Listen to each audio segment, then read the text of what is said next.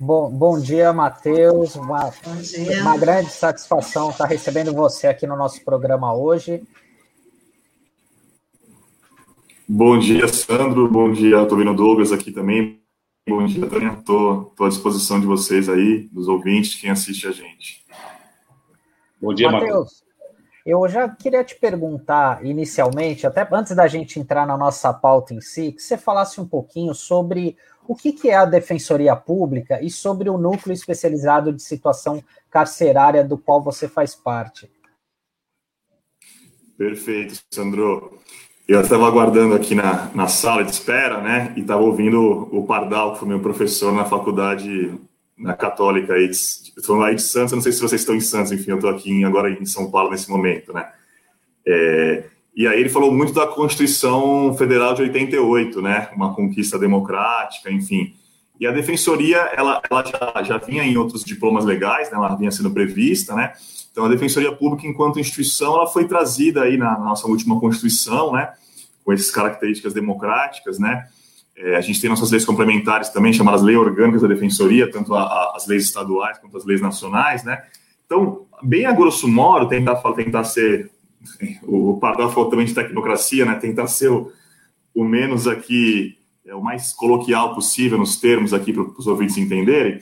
Então, basicamente, a Defensoria Pública é uma instituição que ela serve para prestar assistência jurídica integral e gratuita. Então, quando a gente fala assistência jurídica, não são só, é só assistência judiciária, perante o Poder Judiciário, né? Muitas das questões a gente resolve fora do Poder Judiciário, né? A gente tem atribuição também para educação em direitos, né? A Hannah Arendt falava muito disso, a filósofa alemã, no sentido da, da importância de você ter a cidadania, e a gente vê muito isso pela educação em direitos. Se você não conhecer seus direitos, você não, é, não consegue ser um cidadão, né? exercê-los posteriormente, né? Então, a Defensoria Pública, ela tem nos estados e na União. No caso, a gente aqui fala para a Defensoria do Estado de São Paulo, né? E então, assim, além daquelas questões básicas, mais do dia a dia, que fica muito fácil para qualquer um entender, né? Eu tive um problema é, em relação a, a, a, direito do consumidor. Eu fiz uma compra, sei lá, de uma televisão e tive um problema. Eu fiz, é, eu tive um problema familiar aqui. Eu quero, é, eu me separei da minha esposa, enfim. Então, assim, área de família, área do consumidor. Então, a defensoria pública, tanto nas áreas estaduais e federais, ela vai prestar assistência jurídica para aqueles que não têm condições de pagar advogado, né? Então, a gente tem alguns critérios de hipossuficiência, né? Então, por exemplo, para ser atendido na área civil, é, tem que ter uma entrevista, as pessoas têm que demonstrar que não poderiam realmente contratar advogado. Na área criminal, ou de execução criminal, ou mesmo na, na área infracional, né, quando um adolescente comete algum ato equiparado a crime, a gente não faz essa análise financeira. Então, a gente atua, né, simplesmente porque é uma presunção, vamos supor, tem alguém preso. Então, assim, há uma, há uma hipossuficiência fática, né? ainda que a gente veja que essa pessoa teria condição de contratar um advogado, a gente poderia cobrar os honorários posteriormente, né? Que não iriam para o defensor ou para a defensora, mas para o Estado, né? Então, basicamente, a nossa instituição, a Defensoria Pública, ela, pelo artigo 5 da Constituição, né, o artigo 5 que traz os direitos e garantias fundamentais, é a instituição pública, né, é, que ela vai prestar assistência ju, é, jurídica, né, integral e gratuita para as pessoas necessitadas. E aí pode ser tanto de forma individual como de forma coletiva. Se você me permite, Sandro, é, até usar o meu exemplo, né, eu sou defensor público aí faz 13 anos e meio, o meu exemplo de carreira, ele mostra que existe o que a gente chama de tutelas individuais e tutelas coletivas. Então, eu, por exemplo, eu sou de Santos, né, trabalhei 10 anos em São Vicente, foi a vaga que eu escolhi no concurso público inicialmente, e durante 10 anos eu trabalhei a maior parte do tempo que chama de tutela individual. Então, pessoas acusadas de, de crimes ou pessoas acusadas de atos infracionais, por exemplo, a gente fazia a defesa individual dessa pessoa. O nosso núcleo, eu já passo a segunda parte da tua pergunta, o nosso núcleo especializado em situação carcerária, ele atua de uma forma mais coletiva, vamos dizer assim, né? A gente tem aqui, são 25 membros espalhados pelo Estado, né? A Defensoria Pública está nas maiores cidades aí, Bauru, Prudente, Santos, enfim, São Vicente, São Paulo, enfim, Santo André. Nas maiores cidades a Defensoria Pública está presente, né? E aí, o nosso núcleo, somos três coordenadores, 25 membros, né, espalhados pelas defensorias dos estados, e a gente tem aí atribuição para atuar no estado inteiro. Então, o nosso núcleo tem algumas atribuições. Uma atribuição, por exemplo, é a política Mães em Cárcere. A gente atua na defesa, né, tanto criminal quanto outro tipo de defesa, também na, área civil também, é, de mães que estão presas, né, é, de mães ou gestantes, lactantes, enfim, que estão presas. Então, isso aí a gente atua mais a tutela individual. O nosso núcleo, ele acaba se destacando, e aí é um, é, é um know-how que a gente tem que se destaca não só no Brasil, mas talvez no mundo inteiro não existam núcleos como o nosso. Por quê? Porque, é, tentar retratar, em São Paulo, a gente tem um terço da população carcerária do Brasil. Então, se no Brasil a gente tem aproximadamente 800 mil pessoas presas, aqui em São Paulo, aí dados de fevereiro, a gente tem 212 mil pessoas presas. Então, um terço está em São Paulo. E para abrigar essas pessoas, a gente tem em São Paulo 178, salvo engano, unidades prisionais. Seja centros de detenção provisória, né, antes da condenação, ou seja mesmo pessoas presas em regime fechado, regime semiaberto, enfim, existem os, os, hospitais de custódia e tratamento psiquiátrico, no caso não de, de, de, prisão, mas de vida de segurança, enfim. Então, para você ter uma ideia, né, eu, eu às vezes, em tom de brincadeira, né, um assunto que a gente sabe que é muito sério, mas em tom de brincadeira eu chamo São Paulo da Califórnia brasileira, né, porque o direito penal, ele nada mais é do que um braço do capitalismo, né, o, o, o Pardal falava um pouco do capitalismo agora com vocês, né, então, assim, infelizmente, pós-revolução industrial, é, as mercadorias começaram a ser armazenadas, enfim, e criaram a prisão. Então, assim, não é uma utopia a gente pensar numa sociedade sem prisões, porque ela já existiu. A prisão era uma criação moderna, né? Então, assim, o nosso núcleo, no meio desse contexto todo, ele se destaca também por quê? Porque ele faz inspeções em unidades prisionais. E até o convite de vocês, acho que veio um pouco por causa da inspeção que a gente fez recentemente em São Vicente, né? E, mas aí a gente faz inspeções, inspeções não só na Baixada, mas na capital, na metropolitana, nas várias regiões do estado, né? Então, o nosso núcleo ele faz inspeções de unidades prisionais. Agora, na pandemia, por exemplo, a gente, a gente tem alguns protocolos diferentes, a gente, faz, a gente utiliza os EPIs, né? E após inspeções, a gente tem que tomar as providências, sejam individuais quanto coletivas, né? É, no sentido de resguardar alguns direitos, né? Então, após toda inspeção que a gente faz, a gente pode avaliar um pedido para o juiz corregedor, a gente pode entrar com uma ação civil pública. É, do meu lado, por exemplo, aqui na mesa tem um processo físico, que é uma ação civil pública de 2013, que a gente entrou exatamente relacionada, por exemplo, ao CDP de São Vicente e a, e a P1, a Penitenciária 1, né, que ambos não têm equipe mínimas de saúde. Ou seja, existe uma legislação em vigor, existe uma normativa federal, estadual, que prevê equipes mínimas de saúde. E, por exemplo, aí em São Vicente, tanto na penitenciária 1 quanto no centro de detenção provisória, a gente não tem essa equipe. Então, para você ter uma ideia, é, o nosso núcleo acompanha a situação, por exemplo, aí da, de, de alguns presos da Baixada há muitos anos. Fizemos inspeção agora em março, né? fizemos inspeção em 2015 no CDP, por exemplo, fizemos inspeção em 2011. Então, assim, são situações que se perduram no tempo, né, de violações de direitos, e, e o nosso núcleo trabalha muito nessa questão, né? A gente tem aquela aquela parte, vamos dizer assim, das mais burocrática, né? Você e o computador, você e os processos, etc. e tal. Mas o destaque do nosso núcleo ele é as inspeções que a gente faz, né? E as medidas que a gente toma depois. Então, nessa, nesse contexto, é, por exemplo, a quem não conhece a unidade prisional, e pouca gente conhece, né? A gente vê aí na, na, na mídia tradicional a, aquele discurso sempre punitivista, etc. e tal, mas conhecer de unidade prisional, pouca gente conhece, né? Então, quando a gente faz uma inspeção, a gente vai nos locais de aprisionamento, em todos eles. Então, a gente vai em, enfermaria, a gente vai no, no, chamado castigo, que é o setor disciplinar, no chamado seguro, que é o setor de segurança pessoal, a gente vai nos setores de convívio, a gente conversa com a, com a direção, né? A gente tem tentado fazer alguns protocolos diversos. Então, em vez de preencher um formulário com a direção, a gente manda posteriormente por e-mail para não haver troca de objetos, enfim, troca de papéis, né?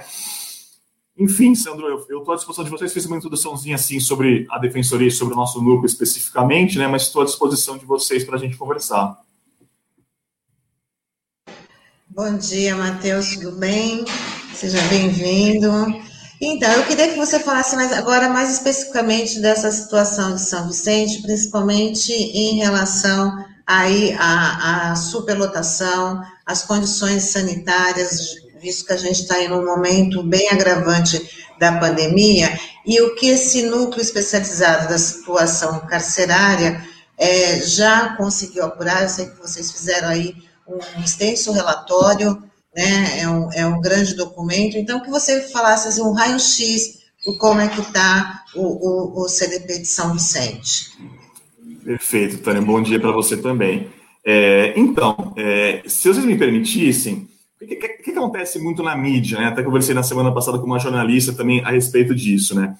É, a mídia vai lá, né, seja escrita, televisão, rádio, ouve o defensor ou promotor, enfim, o juiz sobre um assunto carcerário, penitenciário, né? E aí, normalmente, eles vão. A, a, aí a mídia vai lá e pergunta, chama, digo a mídia, a imprensa em geral, né? Aí pergunta para a SAP, né? Oh, a situação é essa, aí a SAP vai lá e nega tudo, né? Não. Então, assim, a gente vai numa inspeção e a gente vai lá e liga uma torneira, e liga um chuveiro, e não sai água. Então, a gente vai lá e chama isso de racionamento de água. É, os, a, a, própria Convenção de Genebra, ou seja, um tratado internacional é, que fala de prisioneiros de guerra, ele fala que as pessoas têm que ter água e comida. Então, para a gente ver, a gente está num país supostamente democrático, as pessoas não têm água. Estou dando esse exemplo inicial para dizer o seguinte: é, o que a SAP nega, a gente tem documentos públicos, a gente tem fotos, relatórios, são acessíveis ao público. Então, assim, a SAP negar, eu acho que não parece nem boa fé da parte do Poder Executivo. É, a gente está passando algumas fotos aí para vocês verem que não dá para negar o que, o que, o que para os nossos olhos não mentem, né? E o que eu queria chamar a atenção também, com, com base na, na tua pergunta, Tânia, é o seguinte: é, e eu, aí, aí eu pego o gancho que eu falei com a jornalista na semana passada. É, a gente não pode apenas criticar a SAP, ou seja, o poder executivo estadual. Por quê? Porque a situação não só do CDP de São Vicente, mas de várias outras penitenciárias é, e, enfim, presídios, unidades prisionais das mais variadas tipos aqui de São Paulo, é, a situação que eu chamei também, isso teve até uma polêmica, a SAP não gostou, que eu chamei de uma situação bárbara, uma situação, animalesca, mas que de uma forma menos coloquial e mais técnica a gente pode chamar de condições torturantes, condições desumanas, condições degradantes de, de convívio. É, essa, é, essa ação ou omissão, ela não faz parte apenas do poder executivo. A situação que acontece aí de pessoas, na sua maior parte, pessoas jovens e pessoas negras, né, pessoas sem escolaridade, estatísticas mostram isso, é, é uma ação e uma omissão do poder legislativo que não fiscaliza o poder executivo e mais ainda, e aí eu queria trazer esse debate, é uma omissão e uma ação do poder judiciário. Por quê? Porque existe algo chamado encarceramento em massa.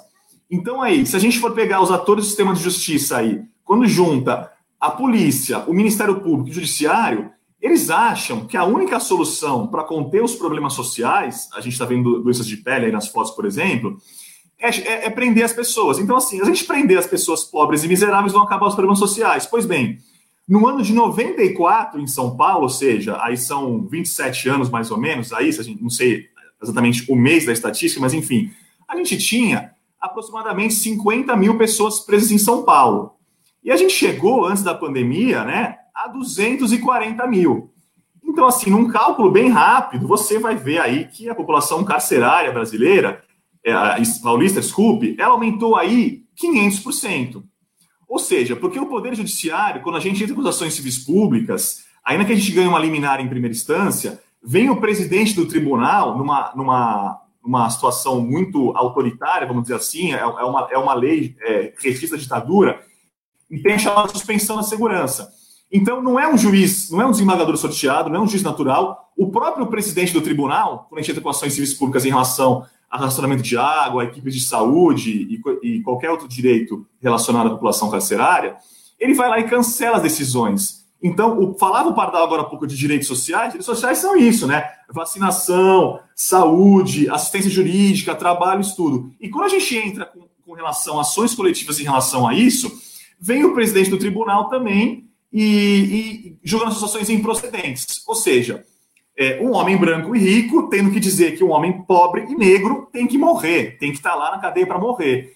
Então, assim, tanto a ação quanto a omissão do Poder Judiciário, do Ministério Público, enfim, essas instituições de justiça, é, elas têm que ser colocadas. Então, assim, não é só a SAP, não é só o executivo paulista que é responsável pela que chama de barbárie, né? Então, assim, o legislativo que não fiscaliza e o executivo que prende a torta e a direita, prende mal, investiga mal, enfim, esses órgãos todos, né, dos três poderes e também até às vezes o Ministério Público é chamado de quarto poder, eles são responsáveis, tá? Então, eu só queria falar um pouco também disso, Tânia, senão a gente fica sendo aquelas fora, não, vamos ouvir a SAP, o que a SAP tem a dizer. Mas o que o Poder Judiciário tem a dizer? O Poder Judiciário também tem, assim como o nosso núcleo, a, a, a, o dever, né? não, é, não, é um, não é uma prerrogativa, é um dever de fiscalizar unidades prisionais. Né? Então, assim, para fiscalizar a unidade prisional, você pode ir lá na, no presídio, tomar um café com a direção e ficar meia hora lá e fazer um tizinho no formulário. Ou você pode fazer uma inspeção de 5, 6, 7 horas muito cansativa e mostrar como é que é toda a unidade prisional, né? E as fotos, as fotos estão ilustrando bem, né, Matheus? Exatamente. Esse, esse, esse, elenco de fotos aí que, que nós exibimos, né, com problemas de pele, problema de, no, no, nos detentos, problema de, de estrutura, né, é, imagine que deve ser um dos locais mais insalubres que você já deve ter visto. É, exatamente. É, é, é, igual quando você fala de. Eu falei isso na, também na, com a mídia na semana passada. você, você vê, por exemplo, doenças de pele, né? Então, essas pessoas, elas não têm doenças de pele por uma escolha própria delas. agora, uma foto de uma pessoa que tem que trocar a bolsa de colostomia e não estavam trocando, enfim. Então, assim, é, essas doenças de pele, elas são ocasionadas pelas condições de aprisionamento, né? É, superlotação, né? Aí, quando a gente fez a inspeção, estava aí 199%, praticamente 200% de superlotação. É, a gente também pode colocar é, o, o, a falta de colchões, os colchões são utilizados. Eu, eu uso o termo colchão, mas para ser bem, bem ó, os colchões aí, para ser bem técnico, é, na verdade, isso não é um colchão. Quando você pega o contato de excitação, isso é uma lâmina de espuma.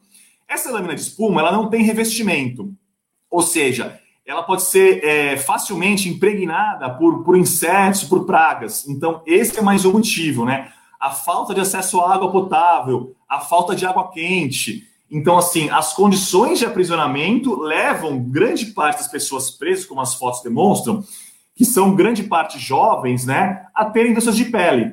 Então, essas doenças de pele, qualquer pessoa é, em condições normais não teria. Então, pessoas que moram na rua vão acabar tendo e pessoas que estão presas, né?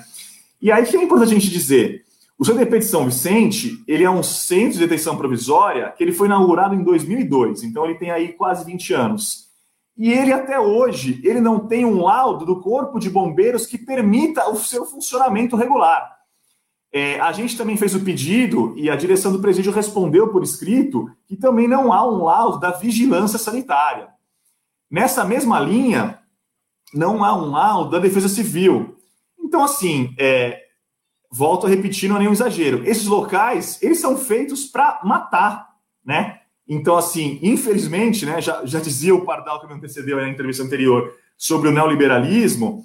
Então, assim, é, ao, ao invés de, da gente assegurar direitos sociais para o cidadão, a gente está criando condições aqui para que eles sejam armazenados e mortos, né? Acabou de passar uma foto aí é, de uma fiação exposta. Então você vê uma fiação exposta, um local que funciona há 20 anos sem a permissão do Corpo de Bombeiros. E, se acontecer um incêndio nesse local, vai acontecer o quê? Essas pessoas vão morrer. É, é até pode falar, parecer uma fala um pouco dura minha, né? Às vezes tem familiares, pessoas presas ouvindo a rádio, que até podem ficar, enfim, emocionadas com tudo que estão vendo e ouvindo, mas infelizmente é isso, né? Então, se eu puder ilustrar com algumas reflexões rápidas, né? É, uma cela, aí vai aparecer a foto de uma cela, né? Uma cela que tem 12 camas, ou seja, ela foi feita para 12 pessoas, e é sempre bom a gente lembrar que são pessoas, podia ser qualquer um de nós aqui. São, é, eles são da família humana, assim como nós. Então, numa cela que foi feita para 12 pessoas, tem 43 pessoas no CDP de São Vicente. Então, assim, não precisa ser nenhum especialista em, em situação carcerária, em dito penitenciário, para você que vê que isso é inaceitável, isso é uma violação de direito grave, né? É, os dados fornecidos pela direção, a quantidade de sabonetes que foi, que, que foi que é entregue quinzenalmente de acordo com a direção, a gente faz um cálculo rápido, aí bem simples, um cálculo rápido, são entregues, é, se a gente fizer um cálculo, um, um sabonete, um único sabonete, para sete pessoas usarem em 15 dias. Então, assim, é, eu acho que esses números, eles, eles, eles retratam muito bem, ou seja, é, a pessoa não tem sabonete. E aí, um, um problema da pandemia, porque assim, a, a, mesmo a gente que é muito cético no sistema de justiça, né? Quando começou a pandemia, o que, que a gente pensou? A gente foi um pouco ingênuo, né? A gente pensou, pois bem, agora com essa pandemia que não tem precedência na contemporaneidade, a gente vai começar a ver a garantia de direitos, né? Vão fornecer água, vão fornecer álcool, máscaras, mas não. É, o Estado, que a gente chama até na sociologia de um Estado penal, como o Brasil, né? Um Estado que acha que investir em direitos sociais não vai ser a solução para os seus problemas, vai ser investir em encarceramento, em armas, né? E é o que a gente vive aí antes de Bolsonaro, né? Isso aí a gente tem uma. uma eu, eu, eu dei os dados aqui de 94, então nos últimos 25 anos, é, o Estado de São Paulo, por exemplo, ele, ele construiu aí dezenas de, de, de unidades prisionais, né? Quando a gente chegou na coordenação do núcleo aqui, aproximadamente três anos, três anos e pouco, de lá para cá já foram construídas aproximadamente 15 unidades prisionais, né? Então, assim, o que a gente tem vivido é isso, né? É é um investimento, infelizmente, no encarceramento, né? E, enfim, na violação desses direitos, né, a gente teria uma série de questões para colocar, né? Então, por exemplo, é, as pessoas não têm roupa. Então, assim, é, se eu puder sair de São Vicente falar de uma inspeção que a gente fez em janeiro no CDP feminino de Franco da Rocha, Tânia, é, a, a, a, moça falou, eu estava do outro lado da grade, né? É, e a moça falou, doutor, toca aqui na minha roupa, aqui na, na, na minha camisa. Aí eu toquei na roupa dela, estava molhada. Ela falou, doutor, quando a gente, e aí eu dou um exemplo ilustrativo, mas que também é, serve para São Vicente e para o resto do estado, né? Ela falou, doutor, quando a gente entrou aqui na unidade prisional, a gente ganhou uma camisa branca, né, uma calça bege, tem até a, música, o rap, né, que fala o país das calças beges, a gente ganhou um chinelo. Então, assim, é, o que eu tenho de roupa é isso. Então, eu tenho que tomar banho, lavar minha roupa, deixar, se for um dia de sol, deixar um pouquinho ali na, na, na grade ali para secar, e depois eu coloquei minha roupa úmida. Então, assim, pessoal, a gente está tratando é, os nossos irmãos, nossos cidadãos paulistas e brasileiros de forma mais cruel do que se ele fosse um prisioneiro de guerra. Então, assim, é, isso tem que ser falado, né?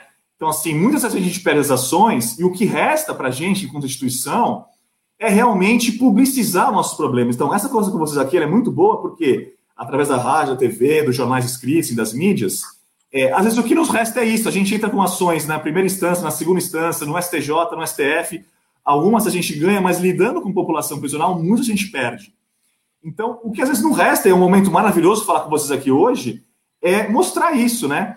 É mostrar que, a, a, que as pessoas estão ali sendo tratadas de forma animalesca, de forma cruel, e isso aqui pode parecer tudo menos um Estado democrático, né, pessoal? Matheus, é... Bom dia. Bom dia. Agradecido aqui pela sua presença no Manhã RBA Litoral. E antes de fazer a pergunta, eu avisar para a nossa audiência, porque tem muita gente que acompanha a gente pelo dial, não tem acesso a essas imagens, né? E para quem está nos ouvindo, né, só pelo rádio, a gente até recomenda que depois acesse né, nosso canal no YouTube ou no Facebook para ter contato com essas imagens absolutamente é, estarrecedoras que nós expusemos aqui ao longo né, dessa entrevista que nós estamos fazendo com o defensor público Matheus Moro. Matheus, é o seguinte, é, queria te ouvir sobre dois aspectos aqui do que você está colocando. O primeiro é que há uma corrente né, que defende a privatização do sistema carcerário como a solução para esses problemas que você apresenta. Né?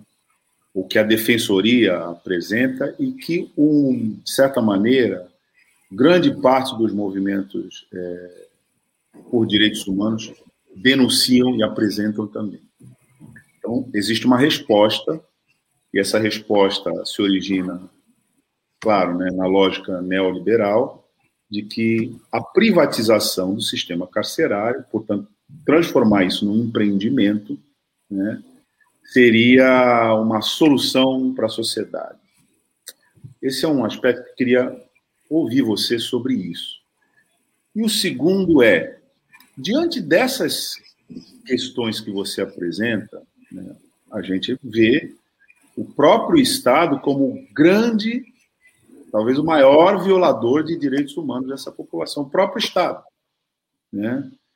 E há alguma experiência, você acompanha alguma experiência em que haja responsabilização consistente, e aí não estou falando, evidentemente, do Brasil, né? mas pelo mundo, né?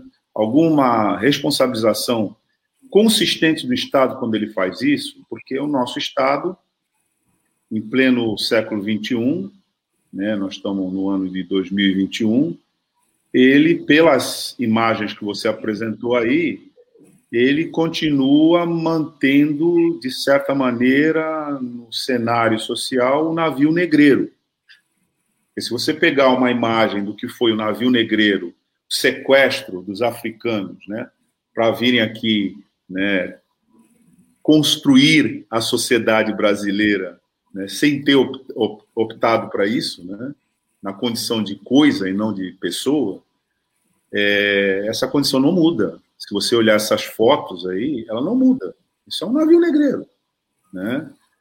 Então eu queria que você também é, nos informasse aqui se existe algum movimento é, de mais consistente de responsabilização do Estado por isso, se a gente tem conhecimento, ou não, né? Se isso ainda continua sendo uma reivindicação, inclusive estigmatizada, né, por aqueles que costumam é, desqualificar a pauta dos direitos humanos, que é a pauta que dá conta, de, entre outras coisas, é, disso, dessa realidade. O Douglas, é, agradecer a pergunta e as reflexões que, quando você falava, eu não estava aqui na, com a caneta aqui, a, a, as suas reflexões me trazem várias reflexões e, e, a oportunidade de falar, né? E até vendo aqui, acho que é pelo Facebook, tem uma, uma ouvinte aqui, a Cleide, coloca, né? Triste o crime praticado pelo Estado, né?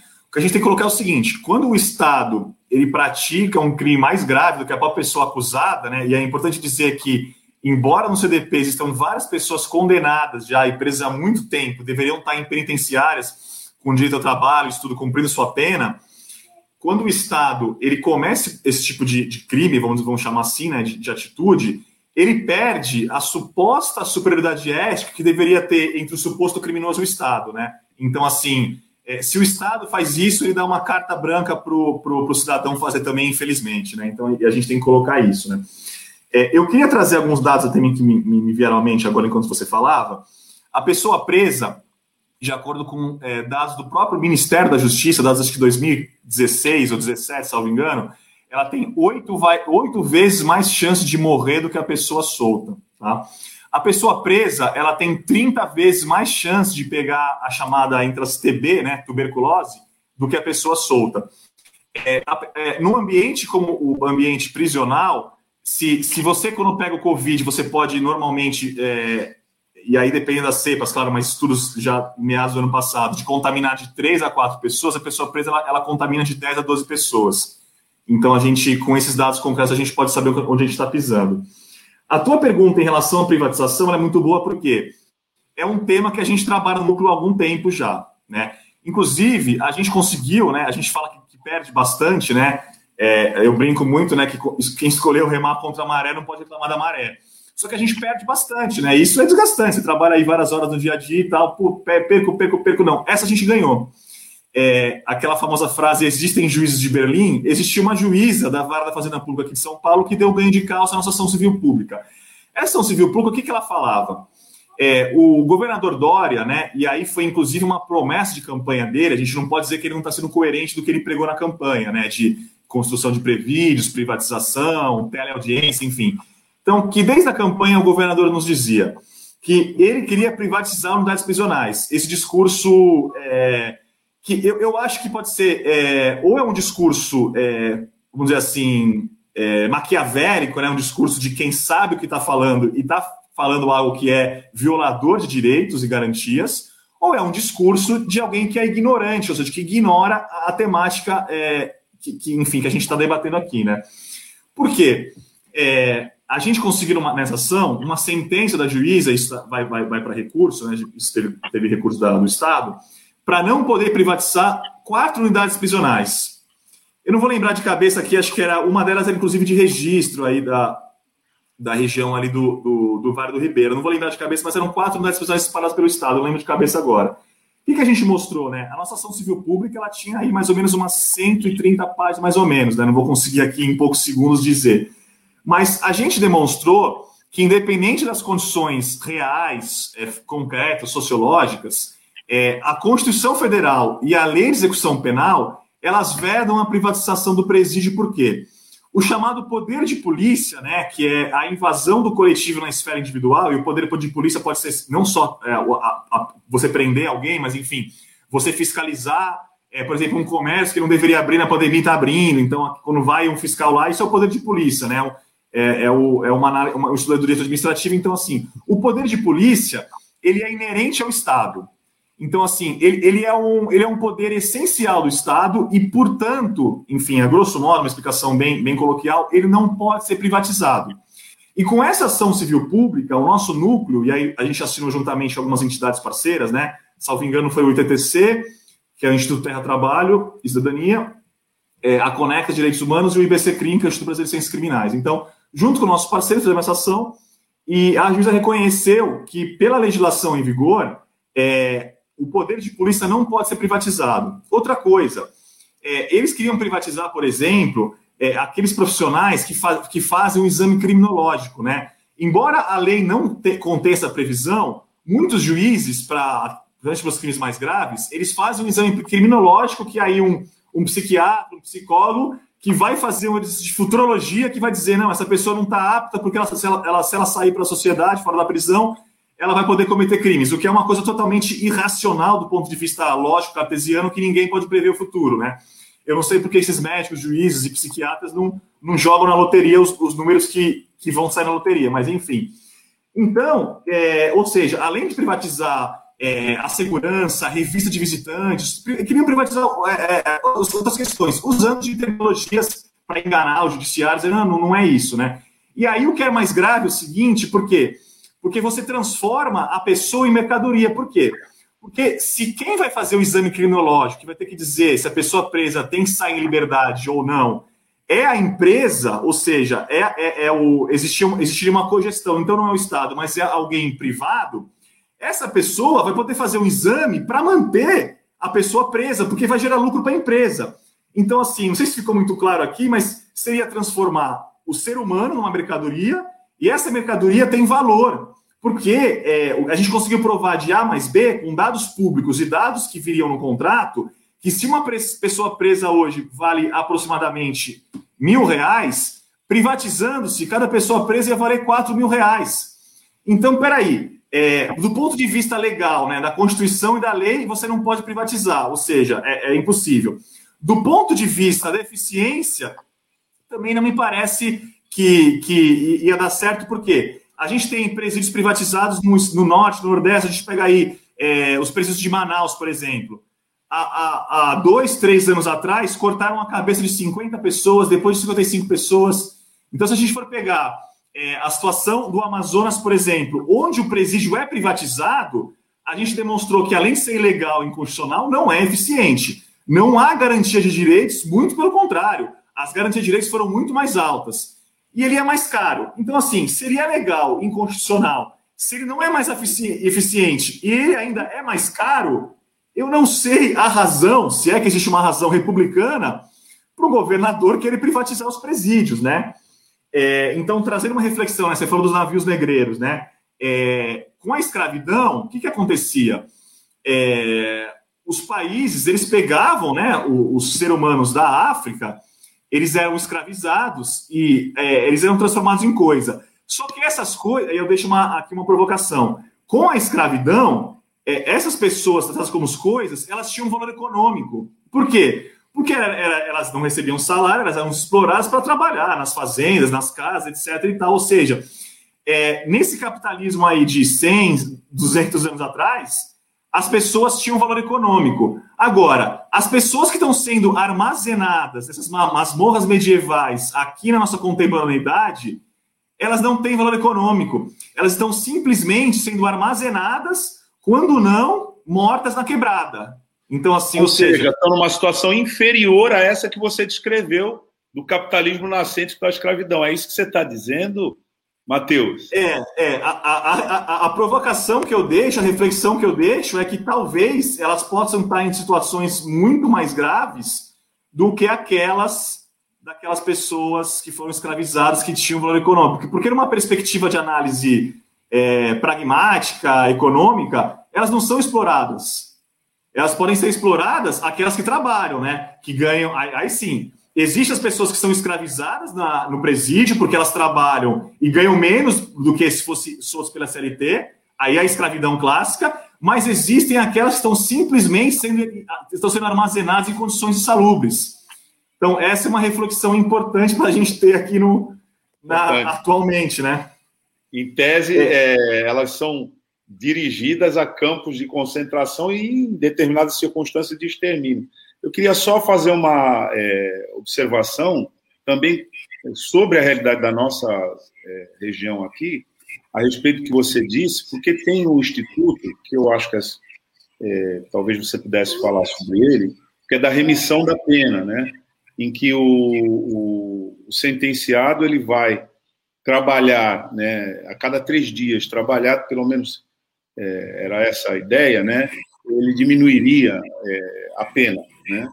E aqui no nosso litoral, particularmente no litoral sul, tinham muitas fábricas de blocos que trabalhavam com mão de obra é, praticamente 100% né, de é, egresso do sistema carcerário, é, mas é, fazendo essa lógica né, de compensação né, do tempo de prisão para diminuir trabalhando. Só que as condições de trabalho também eram condições que, se você fosse verificar, primeiro que eles tinham uma remuneração inferior ao salário mínimo, mas tinha toda uma transação para eles chegarem até lá. Então, eu não sei, é, é, isso, isso foi um fato, né, muitas vezes denunciado aqui né, na nossa região. Você, você sabe se a Procuradoria teve algum contato, a, desculpe, a Defensoria teve algum contato com isso? É, é, isso é uma prática, é, Matheus? Então, vamos lá, Douglas. Eu não sei se eu entendi bem a pergunta, mas vou, vou tentar te responder aqui. É, o que acontece? Pela legislação em vigor, a LEP, né? A LEP é a Lei de Execução Penal, ela é de 84, né? Ela trazia já a chamada remissão pelo trabalho, ou seja, a pessoa trabalha e aí tem um abatimento de pena, né? É, depois, houve uma alteração legislativa, não vou lembrar de cabeça agora qual foi o ano, mas foi depois de muitos anos, de 84, é, criou-se também a chamada remissão por estudo. Então, aquela pessoa presa, e a maioria, é, ela tem baixa escolaridade das pessoas presas, né? Então, a pessoa presa, se ela estudar, né, se ela, se ela acabar o fundamental, se ela estudar o ensino médio, mesmo raríssimos casos aí, pessoas presas em ensino superior, ela vai poder abater a pena dela, né, também com base nos dias de estudo. E recentemente, não está na legislação ainda, mas tem, tem recomendação do CNJ, tem julgados também, que, e aí, salvo engano, até o, o, o ex-presidente Lula é, leu muitos livros, né? E a chamada remissão pela leitura. Então, a remissão, que é esse abatimento da pena, pelo trabalho, pelo estudo e pela leitura. É, você trouxe aqui a questão da remissão pelo trabalho, que é a mais clássica, a mais antiga, né? É, eu queria chamar a atenção, se me permite, até antes de responder a pergunta, Douglas, o seguinte: é, existe, e aí eu peço desculpas quando às vezes olho para o lado aqui, que eu estou com o pequenininho aqui, meu filho, e às vezes ele está tá me chamando aqui. É, o que acontece? Existe é, é, o trabalho, vamos supor, a gente está falando do CDP de São Vicente, por exemplo. O CDP ele é um centro de detenção provisória. É um local em que as pessoas estariam presas provisoriamente até a sentença. É, a P1 e P2, as penitenciárias, por exemplo, são pessoas que cumprem pena. Então, quando a gente fala da previsão de trabalho, essa previsão de trabalho que, que é, legalmente, é legalmente segurada seria para as pessoas que cumprem pena. Só que no CDP São Vicente também existem pessoas que estão cumprindo pena lá, estão condenadas a um bom tempo e que não foram removidas para a unidade é, adequada, né? a unidade que, é, de acordo com a legislação, deveriam estar. É, e mesmo nas penitenciárias, existe aquele, e a gente vive, né? Infelizmente, a gente é, o presidente foi eleito é, com, com, negacionismo, né, com as fake news, dizendo que a Terra é plana. Então a gente vive um, é quase uma epidemia de imbecilidade no Brasil, é né, um país que não há investimento em educação. E aí existem, não é o caso de vocês, obviamente, tem, tem um, um, um jornalismo que é um jornalismo crítico e é, é, é totalmente é, essencial que exista, mas existe aquele jornalismo também, é, como os da Atenas da vida, né? Que até os filmes ilustram bem às vezes, é o jornalismo que vai propalar mitos, né? Por exemplo, existe o mito que a pessoa sai na saída temporária e não volta mais. Não, mentira. São 4% que não voltam, né? E voltam. E um outro mito que a gente diz, né? Não, isso aí, se o pessoal trabalhasse, se os vagabundos trabalhassem, ia dar tudo certo, o país estaria ótimo e tal, mas não. É 11% das pessoas presas nas penitenciárias, ou mesmo no semiaberto, que trabalham. Então, assim, se no estado de São Paulo a gente tem aí 178 prisionais, é, unas prisionais, 212 mil pessoas presas e 11% trabalham, essas pessoas que não trabalham não são porque não querem trabalhar. Porque, como você mesmo disse na sua pergunta, é, há um desconto da pena. Então, assim, é, é, é, é benéfico, é, é, algo muito. Não tem muito subjetivismo, né? É algo objetivo. A pessoa trabalhou, ela tem direito à remissão, o juiz reconheceu, desconto um pedacinho da pena. Então, assim, é, esses mitos que a gente vê na, na, na mídia, na verdade, no caso do trabalho, é o contrário.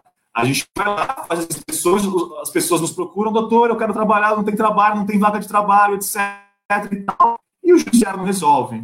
Né?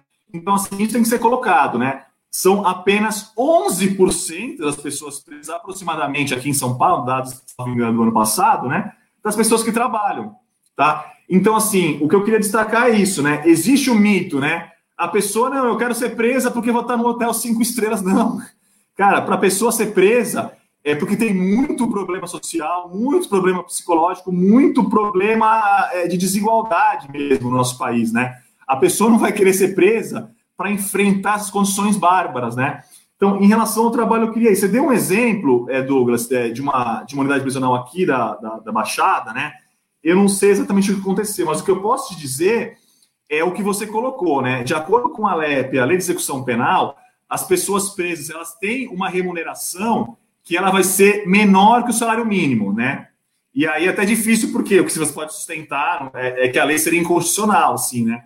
Mas assim, eu me pergunto, qual seria, é, isso em 84, a gente pode alterar a lei agora em 2021, por exemplo, né? mas qual seria o objetivo para prever numa legislação que a pessoa presa que trabalha ela vai ter uma remuneração menor do salário mínimo. Não sei, me parece estranho, né? Me parece já, desde já, o próprio legislador em 84 considerou que a pessoa presa ela é menos humana do que a pessoa que está em liberdade, né? E a única diferença é que existe um pedido de prisão de, da polícia, do Ministério Público, e o juiz decretou a prisão da pessoa. Então, tem muita gente que cometeu o crime e está solta, e tem muita gente que é inocente, está presa também, né? Enfim, não sei se eu respeito a pergunta, mas eram as considerações que eu queria trazer Você respondeu e, e, e, e, respondeu de maneira muito pedagógica, é isso mesmo, porque existe, é isso que você colocou e era, pelo menos o que me levou a fazer a pergunta para você é isso, essa é, estigmatização de quem está no sistema carcerário e, de certa maneira, desumanização também. E você deu aí é, exemplos, aliás, você explicou muito bem, né, que não é bem assim, que, que as pessoas querem trabalhar. Né, que, Exatamente. circunstância, é o próprio Estado que dificulta. Não sei. Ô, Douglas, não, perfeito. A, a segunda parte da, da, pergunta que você tinha colocado inicialmente, você falou da privatização e depois também se existiriam instrumentos, né, é, que vocês desconhecem, alguns estudos, alguns instrumentos legais, né, para a gente compensar, né, até fizemos um evento na semana passada da Defensoria Pública que, que, discutia a questão das drogas, discutia a cannabis medicinal, o recurso extraordinário que a gente tem no STF também, que fala que a droga, a, o uso de droga para uso próprio não poderia ser crime pelos direitos à intimidade, privacidade, enfim. E com a tua pergunta, eu, eu me lembrei de um detalhe que eu acho que é importante a gente conversar aqui, né? É, nos Estados Unidos já debate-se muito isso, em outros países da Europa, enfim, Canadá, tem muitos países debatendo isso, e esse debate chegou no jogo Brasil. Por quê? Existe uma coisa chamada a guerra às drogas. Essas guerras drogas começou com o Nixon, depois com o Reagan. É, não temos tempo aqui de dar uma aula sobre a guerra às drogas, mas enfim, existem aí quase 100 anos de guerra às drogas. É, que, for, que, que começou a. que elas nasceram por causa de, um, de um interesses geopolíticos norte-americanos, né? Então não é que se juntaram os melhores juristas, médicos, economistas e falaram: ah, agora maconha e cocaína vão ser criminalizadas e o álcool não, enfim. Por interesses geopolíticos mundiais americanos começou as guerras drogas dos Estados Unidos chegou na ONU, né? Então, existem até filmes, é, por exemplo, Uma Cortina de Fumaça, é um documentário que explica muito bem essa questão, né? E aí o que acontece? A guerra às drogas, na verdade, ela sempre foi uma guerra contra as pessoas pobres, né? Por quê? Porque se eu, branco, aqui na Vila Madalena, em São Paulo, for, tiver ali, enfim, não estou saindo da rua para poder, mas tiver ali na rua e eu for fumar maconha numa, numa pracinha aqui na rua, o que acontece? Eles vão dizer, ainda que eu tenha sei lá, 50 gramas de maconha no meu bolso. Eu vou ser autuado por uso, né? Porque, enfim, eu não sou pobre, eu sou branco, eu sou homem, né? Agora, se pegam com a mesma quantidade 50 gramas, alguém numa quebrada qualquer, eles podem escolher a quebrada, vamos, vamos chutar aqui, vamos lá no, no Sambaiatuba, no Dique das Cachetas, uma quebrada em São Vicente qualquer, um bairro mais, mais pobre, mais periférico. Se uma pessoa negra, do lado da sua casa, está saindo de casa para ir na padaria, e tem aí, é, sei lá, tem 10 gramas de maconha, essa pessoa vai ser enquadrada por uso ou por tráfico, tá? Eu não vou nem responder se vocês sabem a resposta. E aí, o que acontece? Existem alguns estudos que falam aí, ó, durante 100 anos, durante 50, 60 anos, as pessoas mais pobres, maiormente as pessoas mais negras, elas foram alvo de uma guerra, de um aprisionamento em massa, sem qualquer razão racional, né? Porque se eu vendo droga aqui para o Sandro, ou para o Douglas, ou para a Tânia, isso não vai, de alguma forma, é, ser benéfico para a saúde pública, né? Porque esses crimes relacionados a drogas seriam chamados crimes contra a saúde pública. Enfim, dá para por A mais B que o, o, o, proibicionismo ele traz mais mortes e mais danos à saúde pública do que a regulamentação. E aí tem o exemplo de Portugal, que investiu em saúde, tem o exemplo do Canadá, tem vários estados americanos. Ou seja, o começo da história aqui era dizendo que os Estados Unidos quis proibir a, a venda, enfim, o comércio de drogas. E a gente está vendo hoje em dia vários estados norte-americanos fazendo o quê? liberando o uso da droga, seja o uso recreativo ou o uso medicinal. Eu disse tudo isso, Douglas, para dizer o seguinte: existem vários estudos no Brasil e no mundo que falam o quê? Falam das políticas reparatórias, né? Porque a gente está falando de aprisionamento, mas o aprisionamento aqui no Brasil, grande parte dele é pelos crimes de drogas, né? Em São Paulo, por exemplo, as estatísticas demonstram que aí aproximadamente 40% das pessoas estão presas por crimes relacionados às drogas, certo? Eu falo crimes é crime de venda de drogas, chamado tráfico de drogas, né? Então, é, os estudos apontam o seguinte: todo o investimento que está acontecendo em alguns locais já, já, já, já, já tem estudos para praticar isso em outros países, o Brasil está muito atrasado. Que o investimento que você vai ter com as grandes empresas milionárias, bilionárias que vão investir na maconha medicinal ou no, na venda de maconha, como vende cerveja num boteco, a, a maconha pode ser vendida numa farmácia. Esse dinheiro dos tributos ele tem que ser usado em políticas reparatórias para as pessoas pobres e negras, tá? Então, eu falei todo esse contexto aqui, desculpa se eu falei demais, pessoal, para dizer que existe sim estudos, existem possibilidades concretas no Brasil e do mundo para você reparar injustiças históricas, que não foi uma injustiça que aconteceu com o Matheus ou com o Sandro, que é negro e etc, e foi preso ali. É uma injustiça que acontece com milhões de pessoas, não só no Brasil, mas também esse debate é muito feito nos Estados Unidos, por exemplo.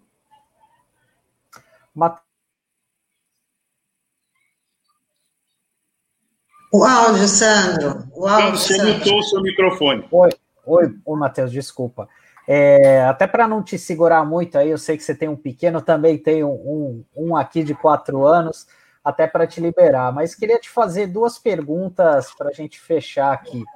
É, eu lembro que em 2014 é, ganhou evidência aquele, aquela rebelião que teve naquele complexo de Pedrinhas, no Maranhão e tal, e na ocasião eu fiz uma série de matérias aqui para o jornal A Tribuna falando da situação dos nossos presídios locais, né, das unidades prisionais.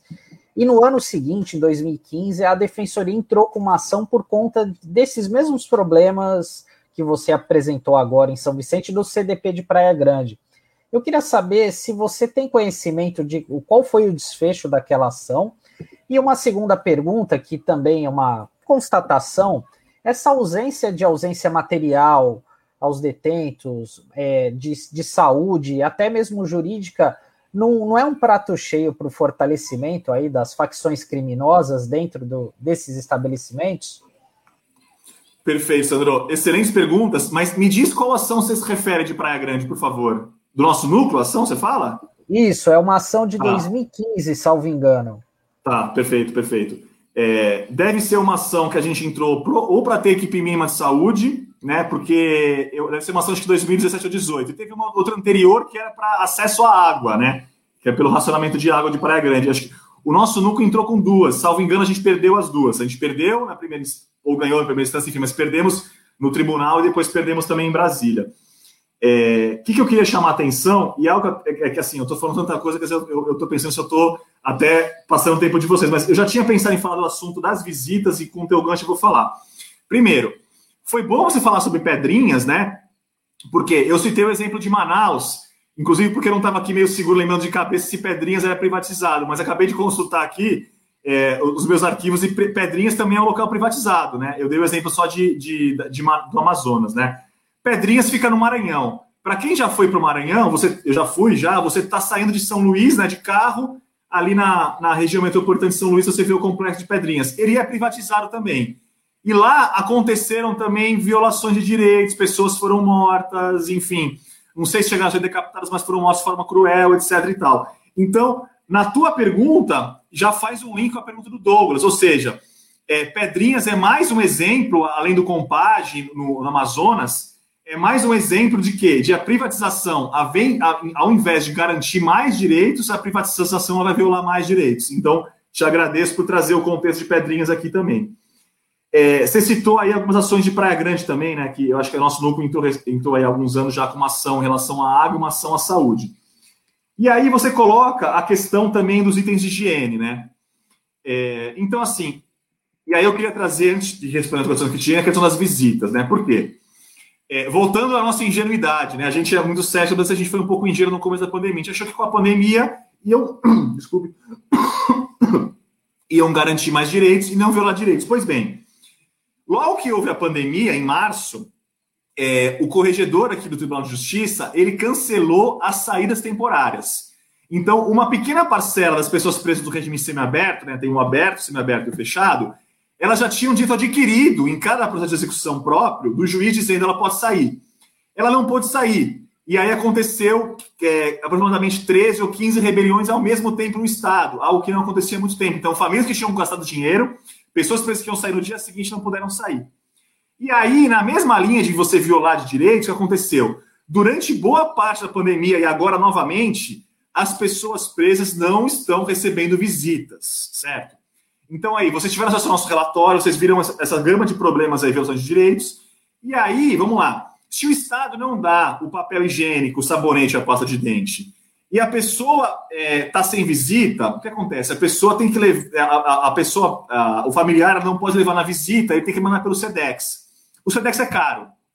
Então, assim, além da demora para chegar ao SEDEX, o SEDEX é caro. Então, assim, as famílias, pelas, as pessoas presas na sua, na sua grande maioria, são pobres ou miseráveis. Então, as famílias pobres ou miseráveis, que teriam que fazer o papel do Estado, que é rico, elas não estão conseguindo também, a contento, entregar os itens de higiene para as pessoas presas, né?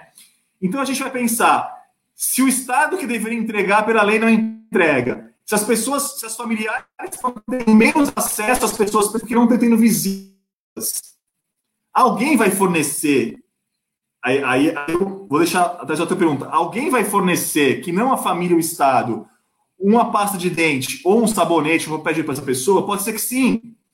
E pode ser que, na linha da tua pergunta, se eu entendi muito bem, eu acho que eu entendi, pode ser que quando, com a ausência do Estado, e aí eu vou lembrar os PLs do, do ex-ministro Sérgio Moro, que eu prefiro chamar de Serginho Malvadeza, em que ele trouxe um contexto de que você prender mais gente, ter regimes mais severos era pior, era melhor para combater a criminalidade, enfim.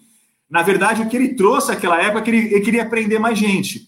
E ele dizia que a gente prendendo as pessoas, o, o crime organizado vai se fortalecer, etc. Então, exatamente o contrário. Quanto mais pessoas presas forem, é, pessoas forem presas, mais o crime, que não é tão organizado assim, mas o chamado crime organizado, ele vai ter mais soldados. Então, se no DCDP de São Vicente a gente tem 800 pessoas e a gente teria 800 pessoas, e às vezes é um cara que furtou uma galinha para dar comer para o filho que vai estar na prisão. E se esse cara não tiver o papel higiênico, não tiver o sabonete, a família não der, o Estado não der, pode ser que a facção prisional faça esse serviço, né? E aí, vamos lá, em São Vicente cabem 800, mas tinham 1.700, agora estão com 1.500, parece que o nosso trabalho recente diminuiu por acaso conseguiu diminuir um pouco a população carcerária, devem ter lotado outras unidades prisionais, né? Mas enfim. Então, se a gente tem aí, se a gente podia ter 800 soldados para o tráfico, mas tem o dobro, eu acho que prender mais gente fortalece mais o crime organizado e não o inverso, né? Então, essa reflexão que eu queria trazer no final era essa, que você já trouxe, Sandra, mas só para esclarecer, né? Ou seja, quanto mais a gente prende as pessoas, e não só mais pessoas presas, mas quanto mais a gente prende e não garante direitos a essas pessoas, a gente está fortalecendo uma facção prisional, né? Uma facção prisional que, quando quer, ela fala: ó, na quebrada ninguém sai, é toque de recolher. Então, a gente tem debatido muito a questão da pandemia, mas se a gente for lembrar, 2006, em 2006, jogaram uma granada no Fórum de São Vicente, mataram um advogado. Então, assim, é, o que a pandemia não conseguiu fazer, em 2006, o crime organizado fez. Então, ele falou que não podia sair na rua. E aí veio o Estado, em vez de falar, não, vamos organizar o nosso Estado, aí não. Aí veio o Estado e através de pessoas que, que calçam coturno, né, que podem estar com outra roupa, mas que calçam coturno, muitas pessoas foram inocentes, sem qualquer antecedente criminal. Não que aquelas que tivessem não puder, pudessem ser alvo disso, obviamente, mas enfim, pessoas inocentes, aí tanto no Cubatão quanto no Estado inteiro, houve uma chacina, né? Aconteceram várias chacinas, né? Então, eu queria trazer essas reflexões e até para concluir, se você me permite aqui, Sandro, era dizer o seguinte: às vezes a sociedade em geral, os agentes penitenciários, os diretores de unidades prisionais não entendem muito o nosso trabalho, né? Falam, ah, não é assim, então a pessoa vem aqui no meu ambiente de trabalho e fala que as condições são animalescas, como já trouxeram informações no pedido aí que foi feito em São Vicente em relação ao tratamento de saúde. Eu queria colocar o seguinte: é, já, morrer, já morreu, já morreram, né? Mais agentes penitenciários do que pessoas presas. Morreram muitas pessoas presas aqui em São Paulo e morreram também muitos agentes penitenciários, tá? Pessoal, o vírus não escolhe.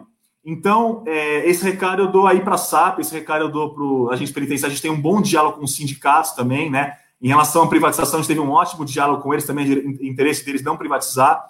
Então, assim, é, as condições bárbaras, as condições desumanas, as condições insalubres, como as pessoas presas são tratadas nas unidades prisionais do Estado de São Paulo, infelizmente, elas refletem no trabalhador. E a gente volta aqui à, entrevista anterior, que era com o Pardal, né? Que eu, eu vi aqui um pedacinho. Então, assim, quando é, a nossa atribuição aqui, enquanto núcleo carcerária, é zelar pelos direitos das pessoas presas, mas eu acrescento o seguinte: se o CDP, quanto menos insalubre for o CDP de São Vicente, Quanto menos desumano, quanto menos animalescas foram as condições das pessoas presas, é, logicamente, as condições dos trabalhadores que estão lá também, às vezes ganhando pouco, às vezes em condições de trabalho desumanas, enfim, elas vão ter mais, vão estar mais resguardadas também, tá? Então eu queria trazer essa reflexão também, Sandro.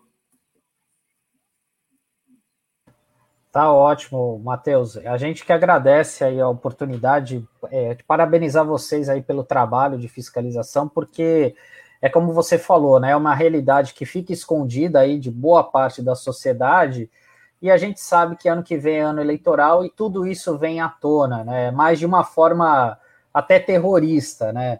Para ludibriar, né? Esse discurso da segurança pública e tal, né? Enfim muitas vezes é, há uma discussão na sociedade, até mesmo provocado por muitos profissionais da imprensa, mas de uma forma muito enviesada, como você falou, e sem o conhecimento técnico, né? Conhecimento técnico dessa análise conjuntura que você proporcionou aos ouvintes e internautas aqui da RBA Litoral. Tá bom, Matheus? Agradeço demais a tua participação e parabéns pelo trabalho mais uma vez. Sandro, é, agradeço suas palavras. Obrigado, Douglas, Sandro, Tânia, agradeço as palavras e, e sigo à disposição de vocês aí para os futuros debates. Matheus, acho que a gente aqui tem que falar para você, diante da exposição que você fez, até breve. É verdade. Obrigado, obrigado. Eu estou à disposição para voltar e conversar com vocês. Um abraço, obrigado. Obrigada, Matheus.